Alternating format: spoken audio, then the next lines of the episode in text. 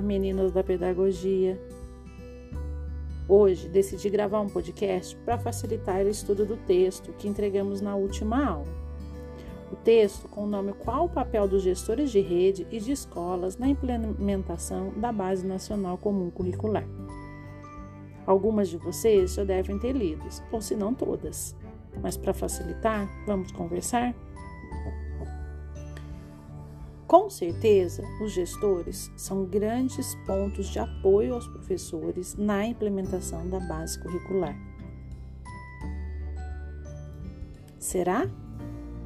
Será que quem está à frente de uma rede ou de uma escola realmente pode ser ponto de apoio para os professores?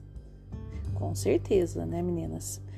Ponto de apoio para tirarem suas dúvidas, saber como está o cotidiano da escola, qual tempo a escola se encontra, quais as práticas necessárias para aquela comunidade e quais as aulas estão sendo impactadas pela nova base. Para tudo isso, é imprescindível muito preparo dos gestores. Os gestores precisam ter preparo para estar à frente dos currículos das redes, assunto que falaremos ainda nessa semana, na nossa próxima aula. Além disso, os gestores precisam organizar os grupos de trabalho dentro das suas escolas. Como ele vai delegar funções ou entregar informações se ele mesmo não conhece? Como que pode um gestor incentivar um professor a alguma mudança, alguma adequação, se ele mesmo não tem conhecimento? A base, como dissemos na última aula, é um documento normativo. Mas as redes têm autonomias autonomias para definir expectativas de aprendizagem. Falaremos sobre os currículos das redes. Bom, o texto que vocês fizeram a leitura, ou se não estão ouvindo aqui comigo, falam de dois gestores. O gestor da rede, vamos pensar a rede, rede municipal da sua cidade, a rede estadual de São Paulo, de Minas Gerais, e também depois vai falar do gestor da escola.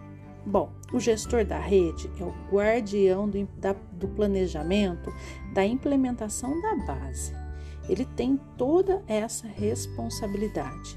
Para isso, ele precisa organizar reuniões, ele precisa organizar formações, gestores da rede com os gestores das escolas.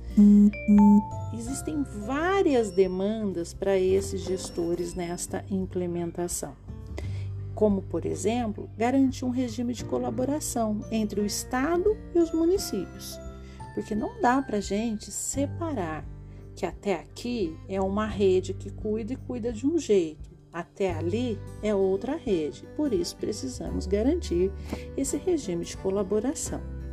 E o gestor da escola, o diretor e o coordenador? Qual o papel dele na implementação dessa base? Bom, primeiro, gente, antes de pensar no papel, a gente tem que pensar no estudo. Precisamos estudar muito. Os gestores precisam estudar. Estudar para desenvolver um trabalho de qualidade. Estudar para incentivar seus professores, para direcionar seus professores, para ter uma relação mais próxima.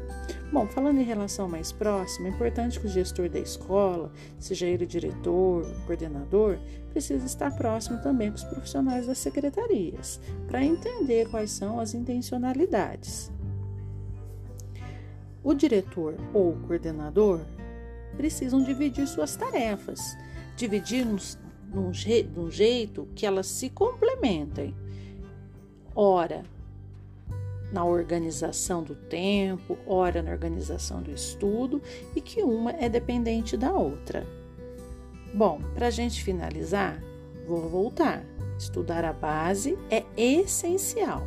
Se assim acontecer, os gestores conseguem trilhar caminhos, caminhos para de mão dada com seus professores, venha desenvolver grandes competências nos seus estudantes. Eles precisam, os gestores, com toda essa qualificação, zelar pelo projeto político-pedagógico da escola, que é o nosso próximo ponto de estudo na semana seguinte. Bom, tudo isso só vai ser possível através de uma gestão democrática. Pensando em tudo isso que eu falei aqui nesse podcast, nesses cinco minutos, se a base não estiver sendo implementada na escola, se você não enxerga a característica da base na escola, você diz que essa escola não, a base não chega, onde pode estar o problema? Responda essa questão no seu caderno e traga para a próxima aula. Vamos discutir. Um abraço. Até mais.